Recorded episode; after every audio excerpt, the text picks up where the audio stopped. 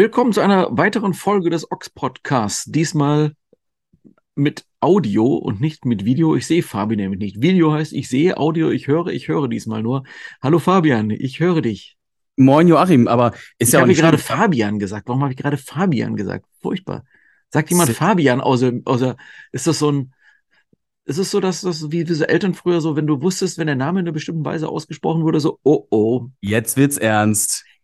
Ja, wie passend, oder? Ja. War das bei dir so? Ähm, Fabian. Ja, ja, ja. Das ist auch immer noch so. Ich glaube, das geht doch nicht vorbei. Bei mir war es immer das Zeichen, wenn meine Mutter, äh, wenn ich von der Schule nach Hause kam, dann kam dieser Satz, ich habe mit dir noch ein Hühnchen zu rupfen. Furchtbar, ich hasse diese Redewendung. Wirklich, abgrundtief. Vor allem für einen Veganer. Genau, heutzutage, ja, richtig, ja. Und, äh, und es war immer klar, wenn so, ach ja, du könntest mir nachher noch abtrocknen helfen. Da war auch klar so, oh nein, eingepfeicht in der Küche und äh, kein Entkommen, weil man hat ja irgendwas Zerbrechliches in der Hand. Du könntest. Heißt, du musst.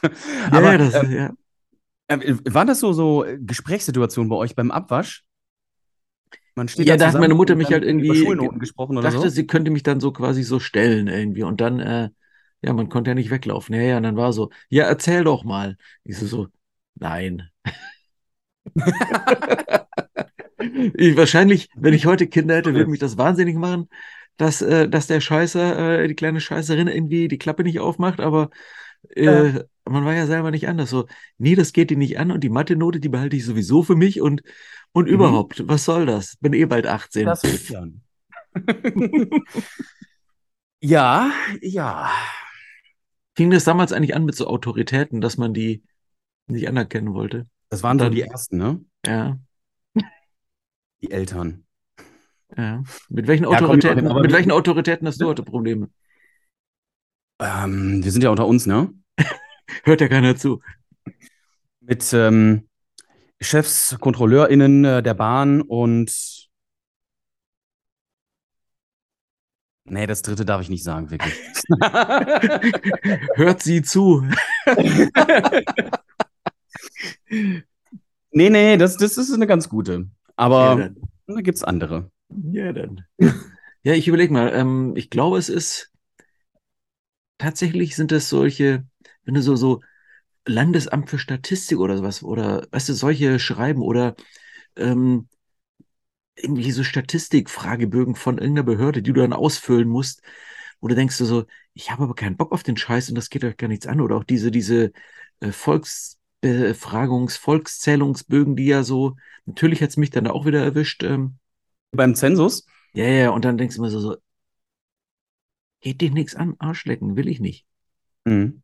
Das stört mich. Doch. Da werde ich so zum, gestern noch einen Podcast gehört über so einen komischen äh, Zeitverbrechen-Podcast zum, über so einen komischen Reichsbürgertypen. Und ähm, da die Typen, die sind alle Schwachmaten, natürlich, aber dieses, ähm, man ahnt manchmal, wie weit, wie, wie schmal dieser Weg ist von so einem, von so einer Punkrock-Renitenz zu so einer Fundamentalopposition, die dann so gar nichts mehr akzeptiert. Da merkt man so, da muss man schon mal ein bisschen auf sich selber aufpassen.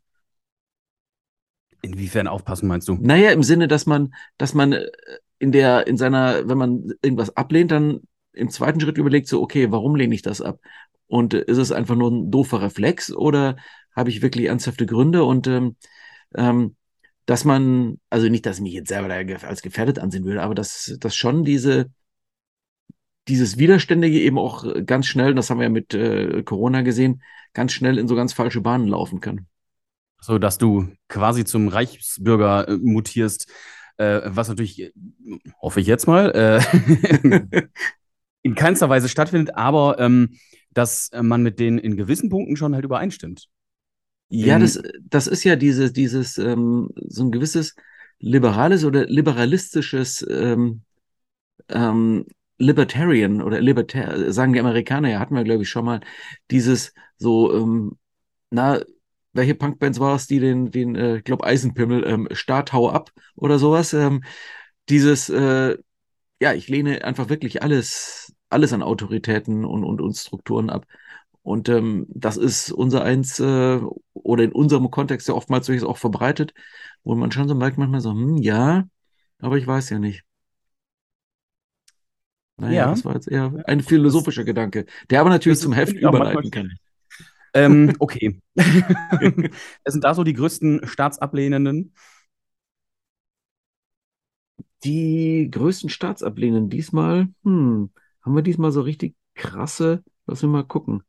Talco, Luschko, Bommeli, Wir haben, Aber wir haben was so über die Chaos-Tage. Also da ist über ja die. Chaostage. Ja, natürlich, ja. Tribi hat äh, eine Reihe gestartet, wo er einfach mal so historisch Revue passieren lässt, die Entwicklung der Chaostage in Deutschland. Chaostage, bevor das ein selbst von der CDU verwendeter Begriff für was auch immer gerade im Parlament irgendwie vermeintlich äh, falsch läuft, aber es ist ja ein geflügeltes Wort geworden, diese Chaostage. Und äh, sie Mhm. kommen ja irgendwo her, nämlich aus der Punk-Szene. Und Tribi fängt diesmal an, das ein bisschen aufzudröseln. Und ich glaube, da haben wir natürlich auf jeden Fall ganz klares Ablehnen von allem Staatlichem bei den Akteuren und Akteurinnen dieser Chaostage in den 80ern. Seit dieser Doku Chaos-Tage 95 in Hannover warte ich natürlich nur auf den großen Bericht im Ochs über die Chaos-Tage. Und hier ist er endlich. Ja, ähm, auch ein paar schöne Fotos und Flyer aus ähm, hausinternen Archiven Mhm. von äh, Leuten, von Helge hat ein paar Fotos, ein paar andere Leute haben auch was, Tribi. Das ist ganz, äh, ganz spannend geworden, ja. Ja, da freue ich mich drauf. Mal wieder, ne? Klar, ihr wisst's, äh, wenn ihr regelmäßig hier beim Podcast zuhört. Joachim hat das selbst schon gelesen. Ich Gut. bin noch gespannt und habe Fragen.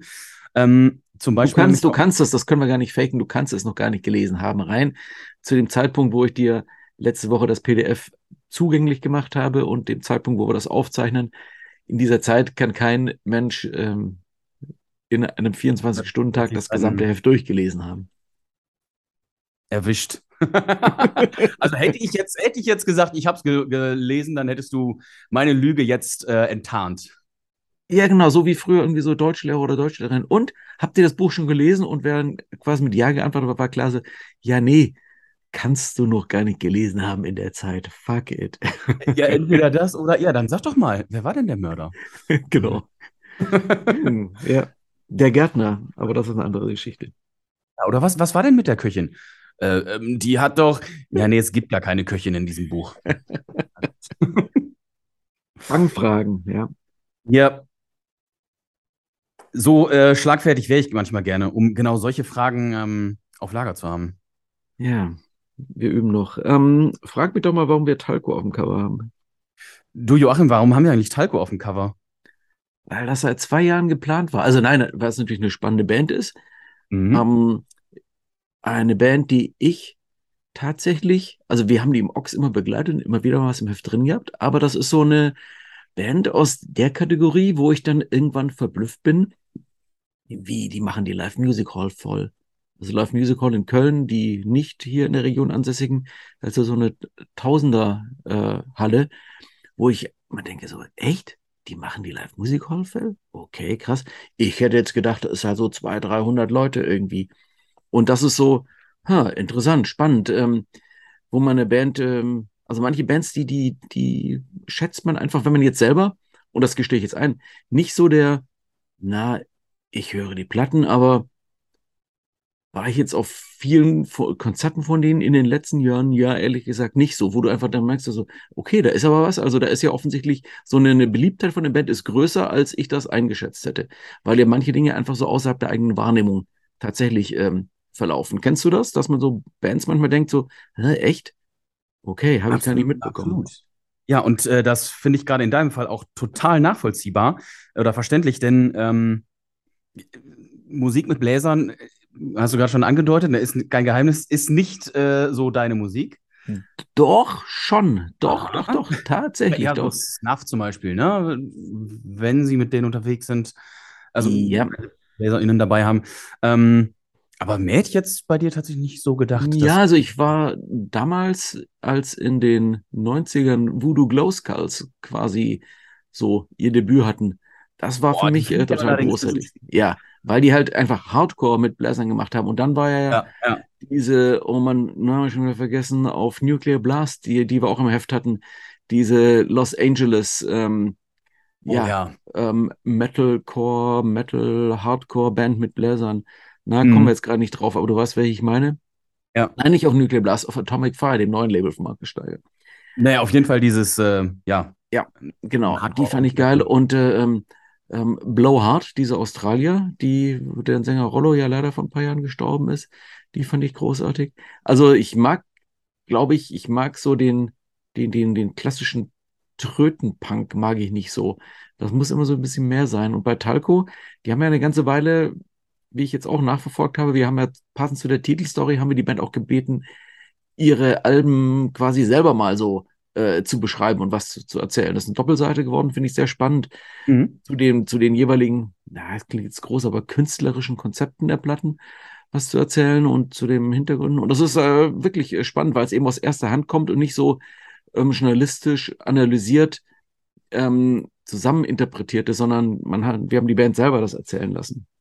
Ähm, und da kommt eben auch diese Entwickler raus, dass die ja diesen, diesen, sie nennen selber diesen Punk-Chunker-Sound, also diese Mischung aus Punk, dann so Ska-Elemente und dann aber auch so, wie soll ich sagen, so, so, so folkloristische Elemente, trifft es nicht so ganz. Würde ich. Ja, doch, ja. Ähm, das zu verbinden und interessant ist jetzt, und das haben die auch bei diesem äh, ähm, Masquerade oder Maskerade-Projekt, das die gemacht haben, letztes Jahr, wo ja, wo sie mal ein bisschen so eine andere Richtung eingeschlagen haben zwischendurch. Da haben die das ja auch nochmal gemacht. Ähm, aber ähm, an sich sind die jetzt mit diesem neuen Album tatsächlich wieder eher zu so einem klassischen 90er Fat Rack Sound zurückgekehrt. Und das finde ich irgendwie ganz cool. Ähm, und äh, das habe ich jetzt eben tatsächlich auch im Kontext von diesem Interview und all diese, dieser Beschäftigung eben festgestellt, hey, okay, da ist also musikalisch wieder mehr dahin, wo sie mich jetzt auch mit dem neuen Album wieder so richtig gut abgeholt haben. Das war jetzt vielleicht genau das, was ich eigentlich sagen wollte.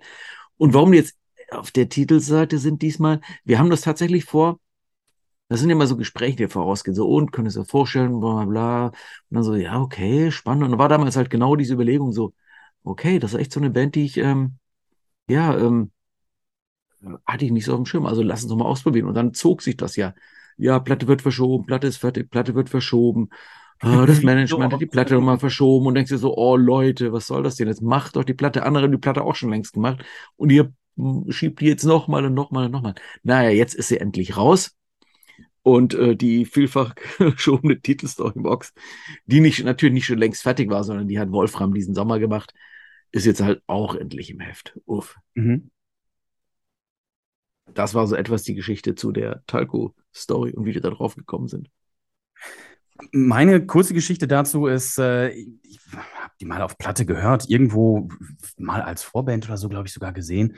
Ähm, und dann was, ich glaube, auf eines der ersten Male Ruhrpott Rodeo ähm, in Hünxe.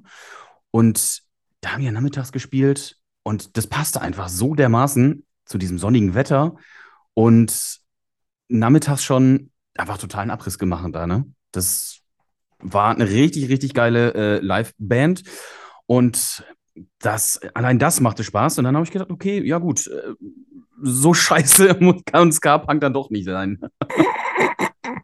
ja, Ska-Punk ist halt einfach so ein Genre, das Menschen, ähm, ja, also du magst es oder magst es nicht, aber so ein bisschen Ska-Punk äh, gibt es, glaube ich, niemand. Das äh, muss man wohl einfach so feststellen. ja, wie gesagt, so Metallica fand ich, fand ich schon okay. mhm. Gut.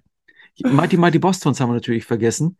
Ähm, aber die sind ja mittlerweile ähm, außerhalb von allem seit der, wo, wer war es, der Sänger?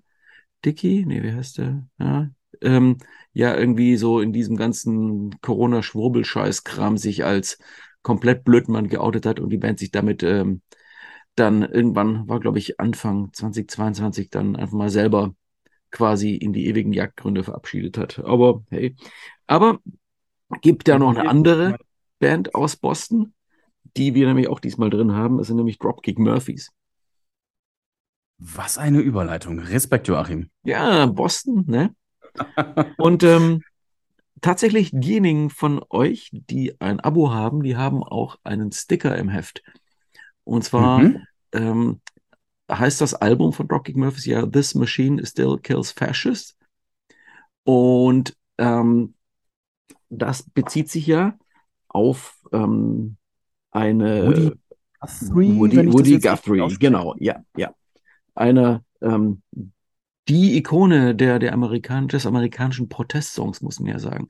Tatsächlich war der Typ, äh, ich hab's, muss mal schauen, 1912 geboren, ist er in den 30er Jahren äh, in diesem Dust Bowl, wie, wo das, wie das genannt wurde. Also dieses, was man heute immer so in Berichten über die USA so als Flyover States betrifft. So, wenn du halt von New York nach Los Angeles, dann ist halt da noch irgendwas dazwischen.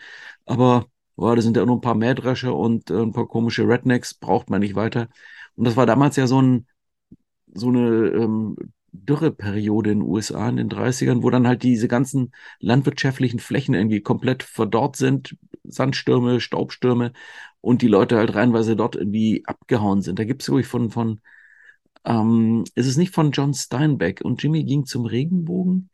Diese Geschichte gibt es auch als Film, ähm, wo eben dann diese ganzen verarmten Bauern irgendwie mit, mit wirklich wie, wie 100 Jahre früher im Planwagen in äh, Richtung, Richtung Westen gefahren sind, nach Kalifornien, um sich da irgendwie als, als Tagelöhner zu verdingen. Ähm, also eine schon ziemlich krasse ähm, Ökokatastrophe, die es da abgespielt hat. Und aus diesem Kontext mhm. raus äh, hat sich eben dieses politische Bewusstsein bei, bei Woody Guthrie gebildet. Und ähm, der hat dann ab den, ab den 40ern, ähm, als natürlich hier schon der Zweite Weltkrieg tobte und Hitler irgendwie am Start war, hat er dann eben sehr explizit politische Songs geschrieben und ähm, sich dann eben ganz gezielt gegen den Hitlerfaschismus, gegen die Nazis gewandt und ähm, hatte damals, es gab, glaube ich, damals noch keine Aufkleber, sondern man hat das, glaube ich, irgendwie wahrscheinlich von so einem Schildermaler sich auf die Gitarre malen lassen. Auf jeden Fall stand auf seiner Gitarre This Machine Kills Fascists. Ähm, und ähm, das äh, fand ich schon, ist eines der krassesten und härtesten Statements, die man so als ähm, Musiker, Songwriter machen kann. Und Dropkick Murphys haben das mit dieser Platte aufgegriffen und ähm, haben eben jetzt nicht ein, ähm, ein, ein Coversong-Album gemacht, sondern die Tochter von Woody Guthrie, die sein Textarchiv und sein, sein quasi sein Erbe verwaltet, mit dem haben die Dropkick Murphys vor Jahren schon mal zusammengearbeitet. Und ähm, die hat äh, denen also gestattet, mit diesen Texten zu arbeiten. Und daraus haben die eben ein Akustikalbum äh, gemacht, das aber tatsächlich gar nicht so klampfig akustisch klingt.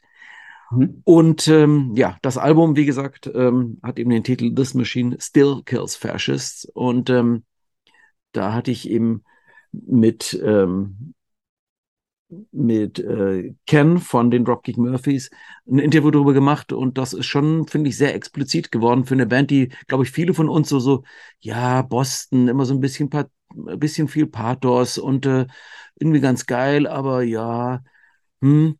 Und das ist halt ein super politisches Album und in dem Interview äußert er sich halt ganz klar, weil er sagt, ähm, ja, äh, unsere äh, Fans in den USA, die, äh, da dürfte es, glaube ich, einige geben, äh, die ähm, durch diese ganze Trump-Scheiße leider auf dem, dem Trump auf den Leim gegangen sind. Und äh, wenn sich jetzt die darüber aufregen, dass wir so klar und links uns politisch positionieren, ja, Pech ist ja nur deren Problem, unseres nicht. Finde ich also ein sehr mutiges und cooles Interview und deshalb auch die Platte so wichtig.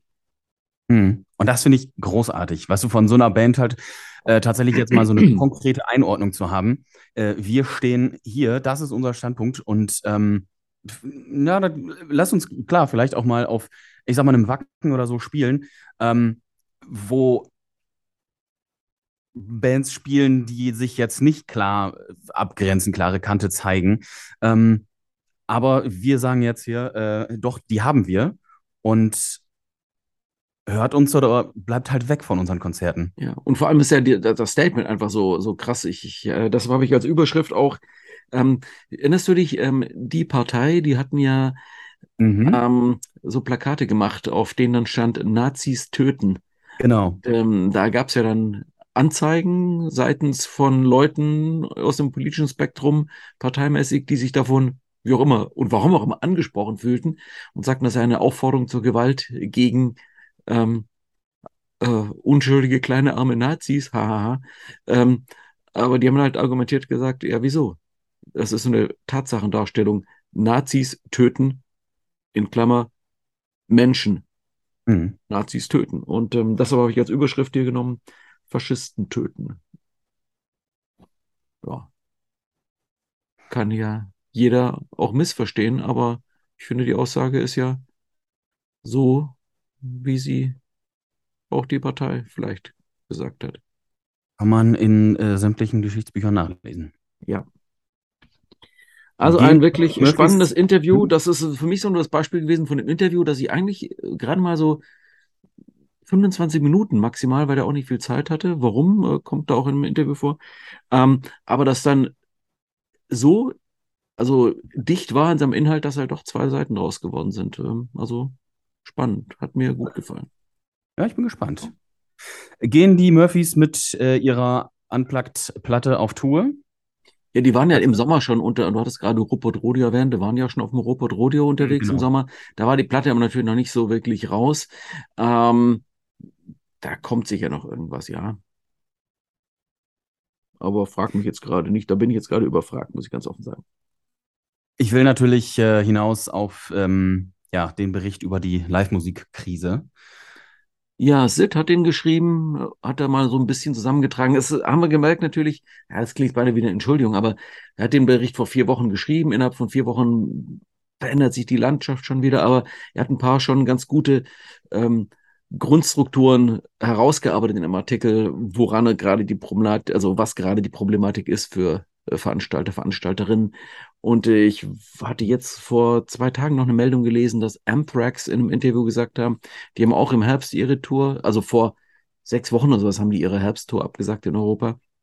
Und die haben gesagt, sie einfach, ihr Manager hat mal, der so große Bands haben ja auch quasi Künstlermanagement-Firmen im Hintergrund, die quasi das gesamte Accounting, also die Buchhaltung machen. Das ist ja wie ein wie eine mittelständische Firma und dann hast du halt so ein Buchhaltungsteam da im Hintergrund und dann haben die einfach mal alle Zahlen zu dieser Tour in den Topf geworfen und gesagt, so, hey, die Kosten, die haben sich im Vergleich zu vor Covid verdreifacht und so wie wir das Ding normalerweise machen würden, Leute, wenn wir fliegen, wenn wir fahren, verlieren wir Geld.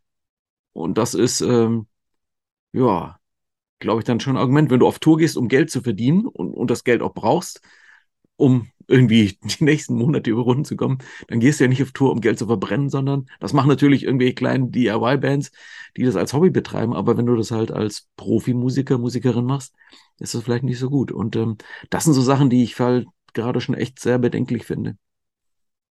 Das ist halt jetzt auch so eine totale Trendwende wieder, ne? Was war's? Erst haben äh, Leute Konzerte gespielt, um, oder Bands, um äh, ihre Platten zu promoten, als man noch mit Platten Geld verdient hat. Dann äh, war, hat man Platten gemacht, um überhaupt Musik zu haben, äh, weil das Geld auf den Konzerten verdient wurde. Und jetzt ist es wieder genau andersrum. Ja, So, nur dass du, äh, die Kohle, das Erlebnis und jetzt kannst du das Erlebnis nicht mehr bezahlen. ja, Wegen, wegen ja, vieler drumherum Kosten. Und ähm, da bin ich sehr gespannt, wie das auch nochmal aufgedröselt wird. Aber dazu natürlich an dieser Stelle auch nochmal die Empfehlung für äh, die vorletzte Podcast-Folge hier, die du mit äh, Nico gemacht hast. ja, richtig, da haben wir es auch ein bisschen aufgedröselt und ich fand das immer wieder spannend, ähm, mit Nico da mal drüber zu reden und der ist immer recht offen und Also, es ehrlich, wie sich das als, Konzertveranstalter. wie sich das als Konzertveranstalter, als, als, ja, so darstellt, die Situation. Schauen wir mal. Ich meine, andererseits, so viele Konzerte, wie jetzt ähm, im Oktober und auch in den November rein sind, das ist schon echt total krass. Ähm, und ähm, ich war jetzt gestern auf einem Konzert bei Patsy Harrer, Empty Vision und Ritual in Münster. Und das Ding war halt ausverkauft. Die drei Shows von denen in, in äh, ich glaube, Berlin, Münster, Hamburg, Mhm. auch alle ausverkauft, richtig groß, weiß ich, Sputnik-Halle, wie passen da rein? 400, 500. Ähm, also es funktionieren ja Konzerte, es sind Sachen ausverkauft, dass Leute gehen auf Konzerte. Die Frage ist immer nur, also wie, was funktioniert und was nicht. Und das ist, glaube ich, so für jedes Konzert, für jede Band so eine ganz neue eigene Rechnung, was dann funktioniert und nicht. Also alles, als ob du quasi so diese äh, ganze Kon Konzertlandschaft in so einen äh, Geschenkesack reingestopft hättest, einmal durchgeschüttelt und wieder ausgeschüttet und dann so, ja, und jetzt gucken wir mal, wie wir das alles neu ordnen. Und äh, alles, was vorher so gesetzt war, ist jetzt irgendwie anders. Seltsame Sache. Ich war Donnerstag bei Manta in Essen und die haben dann Freitag, also das war ausverkauft, ähm, freitags in Wiesbaden gespielt und äh, Manta war ja die Band und äh, die kommen ja dann ähm, werden ja in dem Artikel auch benannt. Eine der ersten, die ganz offen und ehrlich gesagt haben, ey, wir können einige Konzerte können wir nicht spielen, weil der Vorverkauf so beschissen läuft. Äh, und wir würden da richtig fett draufzahlen, deswegen lassen wir das. Mhm. Gab es auch viel Zustimmung für, dass die das halt so offen und ehrlich gemacht haben. Und jetzt am Freitag haben die dann, ich glaube, in Wiesbaden gespielt und haben dann gesagt, ey, der Verka Vorverkauf und so äh, läuft gerade so gut, wir gehen jetzt nicht aus dem, wir spielen jetzt nicht im Club, wir spielen in der großen Halle des Ladens. So, ich denke, okay, dann hast du auch wieder so, so eine Überraschung wieder, ne? Dann klappt es auf einmal doch wieder. Es sind ganz verrückte Zeiten gerade, wo du, glaube ich, ganz, ganz schwierig äh, planen kannst als Konzertveranstalterin. Ja, aber ich denke zum Beispiel auch ähm, Pasco, die ja ähm, wir mittlerweile auch öffentlich sagen durften, wir hatten natürlich da schon vorher unsere Informationen, äh, müssen ja auch planen. Ähm, die im äh, Ende Januar, Anfang Februar das neue Album rausbringen und dann auf Tour gehen. Ich denke, da werden auch die Shows in relativ kurzer Zeit, äh, also ein paar sind schon ausverkauft und viel wird auch ausverkauft sein. Also eben, das ist so, hey, je nach Band ist es halt anders und du kannst es halt nicht genau sagen. Problem ganz klar haben wohl einfach ähm, tourende Bands, die entsprechend ähm, große Kosten haben und noch Flüge dabei. Das ist, glaube ich, mhm. wohl so die, die Sache, die, wie sich es für mich so gerade darstellt. Aber nun werden wir sehen. Ja, ähm, genau, Pasco, neues Album. Wir weisen diesmal schon darauf hin. Und ähm, mhm. das wird natürlich auch eine Titelstory. Da freue ich mich auch schon drauf, mit denen nochmal mal wieder Interview zu machen. Ach, guck mal, das machst du ja auch eher selten, ne? Dass du schon sagst, yo, das ist gesetzt. Ja, pf, hallo, ich meine, da, das ist ja, da muss man eigentlich gerade Musikwissenschaftler sein und Oxologe, um zu wissen, dass es darauf hinausläuft. ja. Ähm, apropos hier Ox und äh, ja, Bandfreundschaften, Sympathien, äh, da ähm, kann man ja jetzt mal ganz stark äh, Lüschko nach vorne schieben die gespielt haben auf dem Oxfest in Düsseldorf und kommen ja, glaube ich, auch sogar aus Solingen, ne? Die kommen aus Solingen, hier die Straße runter, ja. Wir haben jetzt hier eine Story im Heft von gefühlt 27 Seiten. Ja, es sind viereinhalb Seiten. Wir saßen im August einfach hier zusammen im Garten zu dritt. Ähm, äh, Lina, Jonas und Lukas und äh, hatten halt uns unterhalten und ähm, ach, ich habe mit Band mitlaufen lassen, also das virtuelle Band mitlaufen lassen. Und es war nachher einfach so ein schönes, spannendes Interview. Ich schreibe das auch in der Einleitung, wo, ich weiß nicht, es stimmte alles so. Das war so, es ist einfach insgesamt so eine, eine spannende Geschichte. Also ich spiele ja selber in keiner Band. Aber wie die mir erzählt haben, wie sie so als Band äh, zusammengehören, zusammengewachsen sind, was sie so für eine Einheit sind, das finde ich total spannende, schöne, gute Geschichte. Also jenseits dessen, dass das auch eine total tolle Platte ist, finde ich einfach diese Geschichte, die sie mir dazu erzählt haben, von sich als Band, die, die, die machen die Band seit zehn Jahren. Die waren teilweise erst 13, als sie die Band gegründet haben.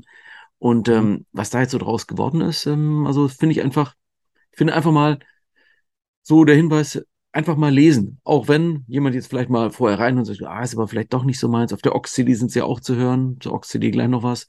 Ähm, es ist einfach, ja, also ich habe es gerne geführt, das Interview, gerne abgetippt und hatte das Gefühl so, hey, das ist, ja, wie ich schon sagte, einfach eine schöne Geschichte.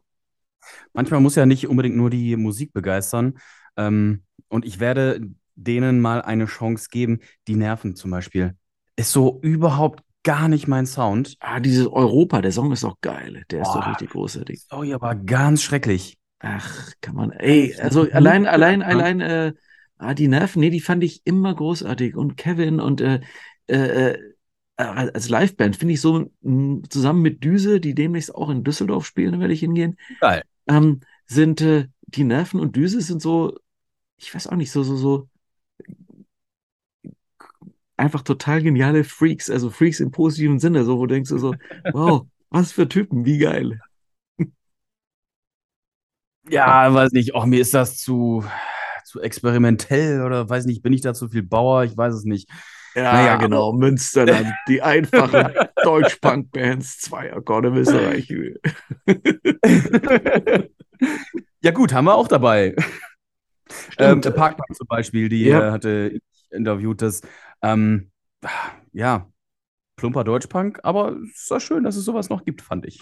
ja, genau. Ja, es sind einfach viel zu viele Bands, um sie alle ähm, jetzt im Kontext dieses Podcasts aufzuzählen, muss man ganz klar sagen. Wir können ja mal eine kurze Runde machen hier. Off sind natürlich ein Off sind ein großes äh, Thema. Ah, das, genau. Ähm, ja. ja. Ähm, hat der Rainer Krispel wieder gemacht. Rainer aus äh, Wien, der ja so mein, mein, der, also der hat ja das letzte Interview mit Keith Morris schon gemacht. Den ist ja nicht das erste Mal, dass wir ihn jetzt im Heft haben. Und war klar, läuft. Und bis das wieder am Start war, oh, das war wieder unglaublich. Also Keith hat da keine Zeit gehabt und das. Aber letzten Endes haben wir es hinbekommen und es ist eine total schöne Geschichte. Und die ist auch noch komplementär dazu, dass wir diesmal ja ähm, auch noch mal äh, den letzten Teil, den vierten, ich weiß, allmählich reicht es jetzt auch, aber mit, mit Sander Schloss, ähm, der ja damals mit äh, Joe Strummer in der Band war, der viel mit Joe Strummer musikalisch gemacht hat und ähm, der eben ja auch bei Circle Jerks spielt und Circle Jerks und dann bist du wieder bei, ähm, bei Keith und damit schließt sich dann natürlich auch wieder so ein Kreis. Ähm, mhm. Ja, finde ich ähm, also sehr schönes Ding. Und wenn ich jetzt nochmal darauf hinweisen darf, unser ähm, Kollege Alan McInnes aus Vancouver, da haben wir jetzt das zweite Teil, den zweiten Teil des Interviews drin mit Vic Bondi. Äh, ist auch super lang, viereinhalb Seiten oder sowas. Aber Vic Bondi ist halt nun mal der Punk-Philosoph. So. Also, ich meine, das ist ein super cooler Typ. Ich habe den, das taucht in dem Interview auch auf. Ähm, vielleicht habe ich die Geschichte ja schon mal erzählt bei anderer Gelegenheit. Äh, ähm, sorry, guys. Ähm, der, dafür sind Uschi und ich 2010 nach Chicago geflogen, um Articles of Faith nochmal zu sehen. Articles of Faith sind für mich ja eine der geilsten Hardcore-Bands überhaupt. Und ähm, die haben dort zwei oder drei Konzerte gespielt in Chicago und seitdem auch nie wieder. Und das waren, wie jetzt in dem Interview rauskommt, definitiv auch die letzten Konzerte, die die jemals gespielt haben. Und an dem einen Abend haben die dann noch um Mitternacht irgendwie so eine Show gespielt in irgendeinem so seltsamen Laden. Und wir waren da und das war wirklich wenn ich heute sagen würde, welches war dein Hardcore-Konzert, dann war es eben das. Und da sagt eben Vic jetzt auch in einem Interview, das war unser bestes Konzert, das wir jemals gespielt haben. Und wow, äh, so Gänsehaut, großartig. Und ähm, aber der Typ ist halt auch ein super smarter. Ähm, geht da viel um Politik, es geht um die, die äh, frühe Hardcore-Szene, es ist, ach, einfach mal so der große Themenrundumschlag. Ähm, und dann kommt ja auch noch ein neues Album von seiner aktuellen Band, auf Boss Tunage jetzt dieser Tage. Also aktueller Bezug und äh, ähm, Rückgriff auf Historisches, ähm, ein sehr schöner Text, den Alan da geschrieben hat. Ja, ne? Ja, dann haben wir auch wieder so ein. ja, wir haben noch mehr alten Scheiß, wir haben noch mehr so alten Scheiß. Wir haben nur mit Toxic Reasons ein Interview, hat Helge gemacht. Da kommt jetzt auf ähm, einem englischen Label so eine komplette Werkschau tatsächlich erstmal auf CD, aber ich glaube auch auf Vinyl nochmal raus. Toxic Reasons waren auf jeden Fall die 80er über und auch in die frühen 90er rein eine der wichtigen, wirklich großen US-Bands, die auch in Europa dauerpräsent waren. Sowas wie MDC sind bis heute aktiv, Toxic Reasons im Grunde auch, aber ähm, die waren immer eine sehr politische Band, musikalisch hervorragend und ja, aus irgendeinem Grund sind die so ein bisschen in Vergessenheit geraten. Und äh, ich denke, ja, diese, diese Re-Releases sind auf jeden Fall unbedingt wert, die Band nochmal neu zu entdecken. Und ja, passend dazu halt nochmal ein spannendes Interview, um zu sehen, was da so gerade, ähm, was, was die so zu erzählen haben. Äh, apropos alt nochmal, ähm, Leni Sinclair ist Ach, in ja. Weiß hier die Fotos. Wer ist das? das, die Fotos, also ich kann nur sagen, schaut euch die Fotos an, Hammer. Also Punks with Guns, um es mal so zu sagen. Mhm. Ähm, MC5, die Band, die mit den Stooges zusammen, kann man einfach mal sagen, Punkrock, vielleicht nicht dem Namen nach, aber in der, in der Härte der Musik Ende der 60er, Anfang der 70er erfunden hat. Also I was a punk before you were a punk bevor irgendjemand das dann tatsächlich als Punk bezeichnet hat in äh, irgendwann 76 oder sowas in, in New York, waren die das schon. Und Leni Sinclair, ähm, Fotografin mit familiären Wurzeln in Deutschland, die dann als ähm, junge Frau um die 20 in den USA ausgewandert ist, dann in Detroit gelandet ist, in Detroit in diese ja, es gab ja einerseits die Hippies und dann gab es die Leute, die es ein bisschen härter gemacht haben, die politische ähm, Umsturzideen. Äh, das war die White Panther Party, ähm, die dann ähm, im Kontext von eben Stooges, MC5, ähm, ihr damaliger Mann, äh, John Sinclair, der war der Manager von MC5. Wer das Buch von Wayne Kramer gelesen hat, da taucht es auch so etwas auf. Der saß ja, also von MC5, der saß ja dann auch, äh, der saß im Knast, die saßen wegen Drogen im Knast. Dem, der John Sinclair, der wurde wegen bisschen Hasch, wurde der eingeknastet. Und äh, ähm, das war halt eine total krasse politische Zeit. Ähm, als die, da gab es ja noch diese Nummer, als in äh, ähm, von Neil Young gibt es den Song For That in Ohio, wo die ähm, US-Nationalgarde war es, glaube ich, ähm, auf Studierende geschossen hat bei einer Demo an der Uni und so weiter. Also ähm, Ende der 60er, Anfang der 68, 69, eine total krasse, turbulente Zeit. Und in der Zeit haben die in so einer Art äh, Kommune zusammengelebt und eben ihre politischen Forderungen versucht äh, umzusetzen und auszuleben. Und sie hat das fotografisch begleitet und ähm, ein gigantisches Fotoarchiv gemacht und mit der hat wiederum Lurker, unser Swiss Punk Fachmann aus St. Mhm. Gallen, ein Interview gemacht. Sehr spannend. Ähm, und ähm, das läuft quasi parallel, ist jetzt noch bis Mitte Oktober eine Ausstellung zu sehen in Zürich mit den Fotos von Leni Sinclair. Diese Ausstellung war auch schon mal letztes Jahr in Sachsen-Anhalt zu sehen, wo Leni Sinclair familiär eben herkommt. Und das ist eine Wanderausstellung, die ist jetzt in Zürich. Ich weiß nicht, ob sie dann noch irgendwo anders gezeigt wird. Und parallel dazu gibt es eben noch eine, ein, ein Interview mit oder ein, ein Artikel über die Konzertagentur, die damals in den äh, Mitte der 70er und bis in die 80er sehr viele Punkbands überhaupt erst in die Schweiz gebracht hat, um die, um die Schweiz damals quasi ähm, ja, musikalisch zu entwickeln. Sehr interessante äh, Stories, die Lurker da ausgegraben hat. Ähm, aber hey, klingt, als ob wir nur so alten Scheiß drin hätten, aber wir haben auch jede Menge neue Bands drin. Also Nein, sind ja, auch, sind ja eine junge neue Band mal zum Beispiel. Eben, genau. Ja.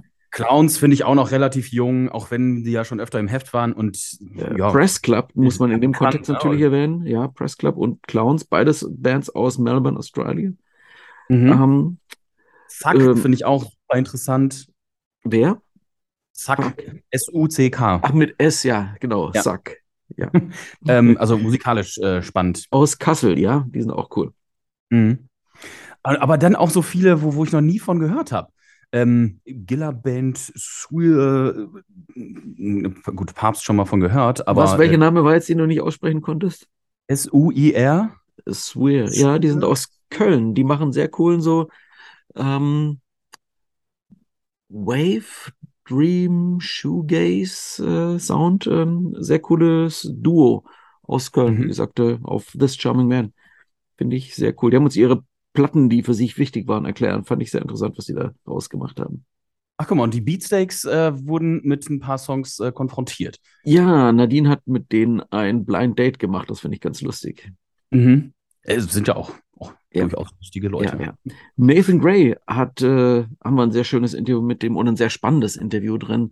Ähm, der hat ja sich zu seiner ähm, geschlechtlichen Orientierung diesen Sommer ähm, in drei Instagram-Posts ähm, äh, geäußert und ähm, über dieses Thema, das ja wirklich sehr, also wer bin ich, äh, welche, wie ist meine Identität? Äh, zu diesem Thema hat er sich eben in diesem Text, ähm, in diesem Interview sehr gut ähm, geäußert und erklärt und das ist sehr spannend. Mir hat neulich noch jemand gesagt, dass, ähm, dass er bei irgendeiner Gelegenheit jetzt bei irgendeinem Konzert Nathan irgendwie erlebt hat oder jemand, der ihn kennt und sagte so, hey, das ist irgendwie seit diesem, seit diesem, ja, ich sag mal, Outing, ähm, sei das ein, ein ganz anderer Typ. Also viel hm. irgendwie so, ja, so entspannter, lockerer, ähm, und hm. äh, ähm, also wo man ahnt, äh, was für ein Druck da vielleicht auch von den Schultern gefallen ist, ähm, sich nicht mehr, ja, niemand muss sich verstellen, aber er hatte möglicherweise ähm, das Gefühl, irgendwie, irgendwie sein zu müssen oder zu wollen, wie er aber eigentlich gar nicht war. Und ähm, das finde ich ähm, eine sehr, ja, sehr interessante Beobachtung und sehr passend, sehr, sehr interessantes Interview zu diesem Thema schön auch, dass das so stattfindet und ähm, ja, bin ich auch sehr gespannt auf die Geschichten. Ja, komm, Joachim, dann erzähl noch von der CD. Die CD, ja. Also, ähm, die CD liegt seit dieser Ausgabe nur noch den Heften bei, die man als AbonnentInnen bekommt, die man bei den einschlägigen Mailordern bestellt, die man und die Hefte, die man in Plattenläden bekommt. Die, die Hefte, die man am Kiosk bekommt, dort liegt keine CD mehr bei. Es sind also einige tausend CDs, die wir auf diese Weise weniger herstellen müssen, weniger bezahlen müssen. Da kommen aufs Jahr wirklich ähm, zigtausend Euro an Kosten ähm, auf diese Weise zusammen. Und ich könnte natürlich jetzt irgendwie so einen Greenwash-mäßigen Scheißdreck erzählen. So, ja, wir haben das nur aus Umweltgründen gemacht, aber dass man, das wenn, wenn Unternehmen oder Firmen oder Leute irgendwie sowas immer erzählen, so, ja, aus Umweltgründen, dann ahnt man immer schon so, ja, nee, sag doch, ihr habt es wegen der Kohle gemacht. Ja, und ich sage, ja klar, wir haben es wegen der Kohle gemacht. Das ist ökomäßig ein paar CDs weniger, die hergestellt werden und dann ähm, am Kiosk, was dort nicht verkauft wird, das wissen wir alle, das wandert halt in Schredder, dass da auch ein bisschen weniger äh, Material dann letztlich weggeworfen wird, ist sicher ein guter Nebeneffekt, aber vor allem ist es einfach ein, ein Kostenfaktor. Ähm, und äh, wir müssen einfach in Zeiten von die nächste Papierpreiserhöhung kommt bestimmt. Ich meine, Papier muss äh, mit Hitze und mit Temperatur mit Strom und mit Gas und so weiter muss das hergestellt werden. Also es ist ganz klar, dass, das, dass die Preise, die wir jetzt haben, wahrscheinlich nicht das Ende der Fahnenstange sind. Und ähm, da brauchen wir einfach ein bisschen Luft, ähm, um das äh, ausgleichen zu können. Und deshalb gibt es die CD jetzt also nur auf dem Wege. Wir haben allerdings eine Option gesagt, wer das Heft am Kiosk gekauft hat und sagt so, oh, Mist, haben keine CD mehr. Ja, dann sage ich zum einen, mach doch ein Abo. Und zum anderen sage ich, ja gut, dann schick uns eine Mail, dann ähm, schicken wir dir halt eine CD versandkostenfrei raus. Wir haben uns hier so ein, ähm, ein, zwei, drei Kisten auf die Seite gestellt, extra, damit wir das machen können. Und dann schicken wir das halt auch versandkostenfrei und kostenfrei an Menschen raus, die die CD halt dann äh, zwingend vermissen und nach wie vor kein Abo haben. Also so gesehen, ähm, kein Verlust. Wird natürlich auch Leute geben, sagen, ja, die scheiß CD braucht ihr eh keine, höre ich mir eh nie an. Ja gut, dann siehst du, dann ist ja für dich äh, das Problem jetzt auch gelöst.